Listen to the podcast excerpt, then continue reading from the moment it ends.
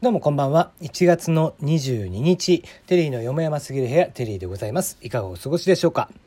この番組は僕が個人的に気になっている情報、ニュース、話題などからピックアップしてきましてコメントをしていくという番組です。案内役はテリーでお届けをいたします。えー、なお質問箱、えー、ナナミュージックはツイッターの方に上がっていますので、そちらもご確認ください。ということで、えー、最近ね、まあ自分の中ではまっているというか、まあ多分これから先ずっとこんな感じなんだろうけど、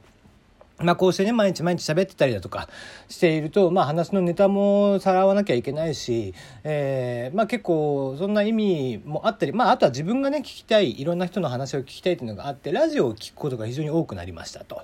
で、まあラジオをね、単純にラジコで聞くのか、それともこう YouTube とかでね、えー、まあ勝手に編集されて上がっているような、うん、なんかの番組のやつを、聞くのかみたいなこともあるんだけど、えー、そんな中ね、えー、まあそのまた上がっている YouTube に上がってるやつで、えー、玉結び TBS ラジオ玉結びというのがお昼の1時から3時まで13時から15時まであって、えー、赤井玉緒さんを、筆頭に日替わりでパーソナリティが出てくるみたいなのがあってで水曜日がね明日か、うん、赤井玉緒さんと、えー、博多大吉先生の、えー、玉結びをやってるのね。で、その過去文をちょっと聞いてたんだけど、あのー、まあ、大吉先生がですね、あのー、鍋をするじゃん。みんな鍋すると思うんだよね。すき焼きならすき焼きでもいいし、まあなんだろうな、えもつ鍋ならもつ鍋でもいいし、水炊きなら水炊きでもいいんだけど。まあ、博多の人間なんで、もつ鍋とかね、えー、水炊きとかっていうのが出てくるんだけど、えー、そんな中、大吉先生は、締めの時に、あの、みんなでし、じゃあ最後ちょっとね、えー、雑炊にするのか、麺にするのかわからないけど、とりあえず締めようかっていう時にさ、えー、その、お皿に入っている、器に入っている、おのおのの器に入っているつゆ、それをどうするのかみたいな議論がされてたんだって。で、これ僕結構違和感なくて、多分何のことを言ってんのって思うでしょ？あのー、結構ですね、これ、僕もそうなんだけど多分ね今はしないんだけど昔はあの大吉先生はあの言ってたんだけど博多の人間は閉めますっていう時に一回おのおのの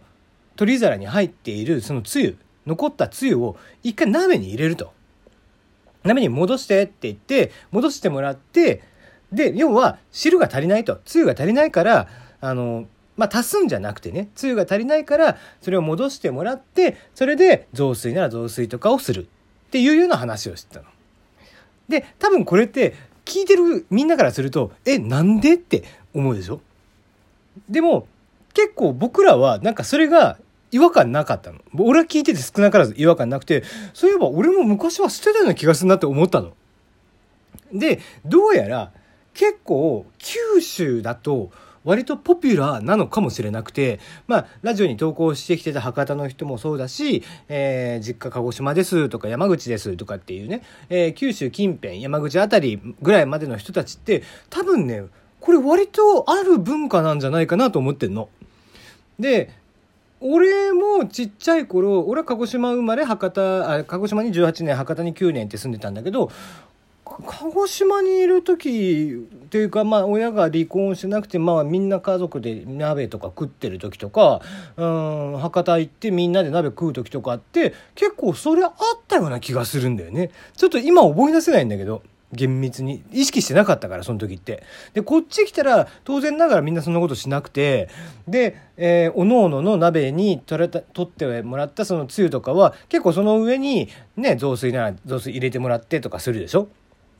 でも、そもそもつゆってぬるくなってるし、で、つゆ足してもらうっていう意見もあるんだけど、つゆ足してもらうと薄くなるんだよ。だっていろんなものを煮込んで残ったおつゆじゃん。だいろんなお出汁がこうもちろんつゆ最初の段階でお出汁とかは当然取れてると思うんだけどさらにそこからお野菜だったりお肉だったりとかを煮込んで出た煮汁だよね。それまでひっくるめて、えー、ね取り分けてでそのえー、煮詰まったおつゆが余ってるわけじゃんお皿に。だったらそれ使わないともったいないっていう感じなんじゃないかなきっと。ななんかそこそれはすごくわかるんだよね俺にとっては。ええー、って思うかもしれないけど あの汚いじゃんって思うかもしれないけど汚いって思うぐらいの人ったら俺鍋とか食わなくていいと思うんだよねみんなで箸で筒を食うわけだから。うん、それはねもちろんなんか取り皿であのお玉であったりだとかでおのおの別にすくうから大丈夫じゃねえって思うかもしれんけどさ。昔はそんなこんなね家族と食べる時とかさ友達なんかで食べる時に別に直箸でよくないみたいなこともあって。うん。なんか結構だから汁を戻すっていうのも別に何の違和感もないなって思ってって聞いてたんだけどやっぱり、えー、リスナーさんからのハガキでは9対1の割合で、えー、おのおの、えー、そのつゆは戻さないが正解だったっていうね。あ九州の人間だけなのかな、まあ、九州でも一部の人間なのかもしれないしねこの辺りわかんないんだけどね、まあ、もしね、えー、うちもつゆ戻すよみたいな人がいらっしゃったら、まあ、質問箱にうちも戻すよって教えてくれればいいかなと思っておりますがはいじゃあ今日の話題に行きましょう。えーたえー、ツイッターでですね田村淳さん、えー、論文の田村淳さんがこんなことをおっしゃってましたね「信頼」という見出しで、えー、ネットニュースの見出しに記事の内容からはとても理解できないセンセーショナルな見出しをつけて PV 数を稼ぐ。PV 数は稼げても信頼を失う。信頼を切り売りしないといけ、えー、生き残れない悩ましい状況の媒体。受け手がリテラシーを高めないといけない時代ということでね。もうこれすごいわかるんでね。まあ突然なんでこんな話をしたのかよくわかんないんだけど。最近のネット記事ってとにかくさなんだろうな、まあ、特に芸能系が多いよね。なんだろうなこうちょっとこう引きになるような文言で、えー、記事開いてみたら中身読んだら全然それタイトル違うじゃんみたいなこと。もう引きのあるタイトルじゃないと結局さもううぞうむぞうネットの記事もいっぱいあって例えばスポーツなんかはねスポーツなんかの記事だともう結果をタイトルに入れてくれるから割とそのまんまなんだけどうんなんだろうなまあ政治系もそうだよね。それ言わんとしてることって別のとこにないみたいなさ。あと芸能系とかだと全く全然違う話をその一部の言葉の、えー、中の発言の中の一部の言葉だけを抜粋してみたいなことであったりあもうなんかああいうのってもう本当メディアとしてお前らどうなんていう話でね。うん。まあね、センセーショナルなタイトルをつければってつけないと PV 数が伸びなくて、えー、媒体としての意味がないみたいなのは気持ちとしてはよくわかるけどさ。でもそれによってさあこの所詮こんなどこどこ新聞だもんねとか、えー、所詮どこどこだもんねみたいなレッテルを、えー、自分たちで、えー、読み手に対して与えていくっていうのはいかがなものかなっていうのはまあそれは前々から思うことではあるなと思いますよね。うん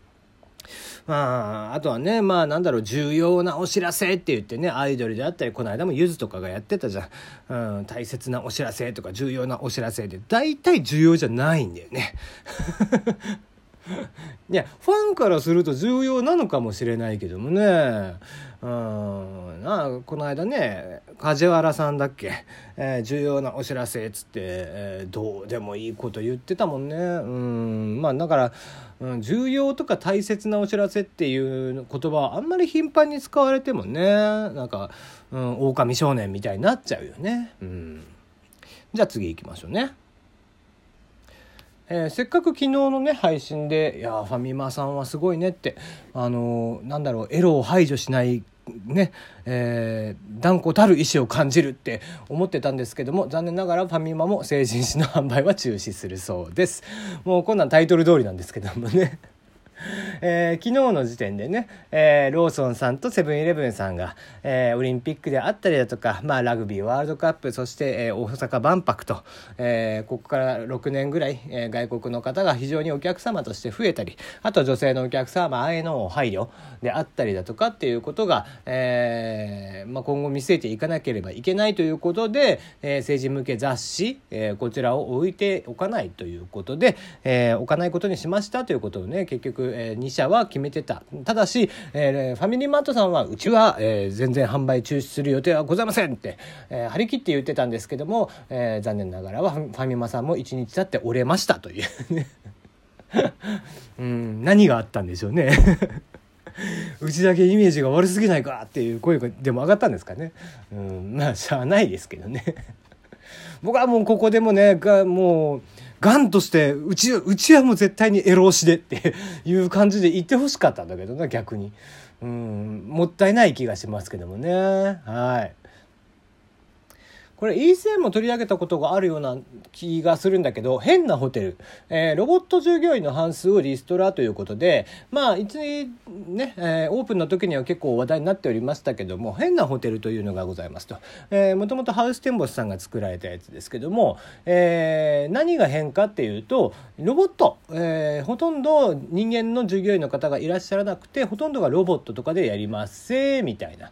とこだったんですけども、えー、そのねロボットのうち半数をなんとリストラしていますということでね、えー、なんだろう例えば AI のねアシスタント Google アシスタントみたいなものが各部屋にあって、えー、それでね